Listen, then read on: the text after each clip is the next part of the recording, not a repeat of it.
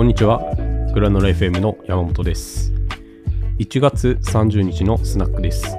本日のニュースを短くパパッとおやつ感覚でお楽しみください。ということで本日も1本目のニュースから参りたいと思います。ルンバのアイロボットが危機。アマゾンによる買収計画が白紙に。アマゾンは2022年に発表したアイロボットの買収計画について EU の規制当局の承認が得られないとし断念することを発表しました。ルンバなどのロボット掃除機を開発するアイロボットは再編計画に着手し CEO のコリン・アングル氏の辞任と従業員の約31%に当たる350人の解雇を発表。アイロボットは近年経営が悪化しており、2023年第4四半期の暫定決算は営業利益が2億8500万ドルの赤字となっています。はい、えー、今朝、買収に関する大きなニュースがありまして、えー2022年に Amazon がアイロボットを買収するというふうに発表していたんですけども、EU から合併することの承認が下りなかったということで、その買収を断念するというふうに発表がありました。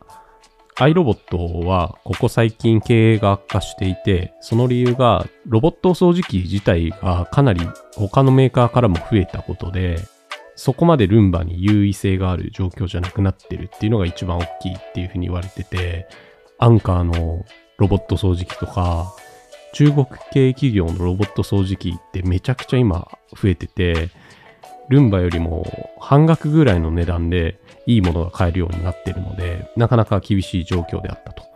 で、ルンバは割と最近は10万円以上とかの高価格高機能の製品が結構多いんですけど、まあそれでも一番売れるのは安い値段のものっていうことで、えーそこに対して Amazon が投資して、えーシェアを再拡大していくという狙いだったんですけども、それが承認が下りなかったと。えー承認が下りなかった一番大きな要因は、Amazon 自体が e コマースの会社で、その競合である安いメーカーのロボット掃除機も取り扱ってるということ。なので、ロボット掃除機と検索したときに、それらの競合を低い順位に表示して、ルンバを上に上げることで、そういう排他的な状況にできるっていうのが問題視されてて、そこがポイントになってるんじゃないかっていうふうに言われてます。ヨーロッパといえばドイツにダイソンという超有名掃除機メーカーがありますから、そこも意識してるんじゃないかなっていうふうに思います。えー二つ目のニュースいきます。次世代の AI ブラウザーアプリ ArcSearch が配信開始。次世代の Web ブラウザーを開発する The Browser Company は新しい iOS ブラウザアプリ ArcSearch をリリースしました。検索と AI を組み合わせた Browse for Me と言われる機能が特徴で、ユーザーの検索に応じてオリジナルの Web ページを構築。関連する情報を1ページにまとめることで従来の検索機能を進化させています。Arc ブラウザは今後、さらなる AI 機能を強化するとのことです。ということで、The Browser Company っていう、そのまんまの名前の会社が Arc という Web ブラウザを開発してるんですけど、去年パソコン向けに ARC とか言って Arc って呼ぶんですけど、Arc ブラウザを発表して、えー話題になった会社です。この Arc ブラウザは、ベースは、えー Chrome と同じエンジンを使ってるんですけど、ブックマークの概念とかタブーの概念とかを打ち破って、こう長らく続いてたブラウザーの伝統みたいなのを、えー改良してきて結構話題になってた会社なんですけど、えーそこが作った iOS 向けの ArcSearch という新しいアプリがリリースされたというニュースです。この Browse for Me っていう機能なんですけど、僕もさっきちょっと触ってみて、結構良さそうな体験でしたね。今はまだ英語でしか使えないんですけど、例えば完璧なゆで卵の作り方みたいな感じで検索すると、AI が自動で6つのウェブサイトから情報を引っ張ってきて、でそれを1ページにまとめてくれるっていうような体験になってます。マイクロソフトのコーパイロットのブラウザ検索とか、チャット GPT のブラウザ検索みたいなものに似てるようで、意外と感覚として新しいという感じで、ぜひアプリとかこういう AI 系の研究をしてる人は触ってみてほしいなというふうに思いますね。おそらく Google Chrome とか Microsoft Edge とかもこういうことをやってくるんじゃないかなっていう、ちょっと未来を感じる Web ブラウザーでした。ではラスト3つ目のニュースです。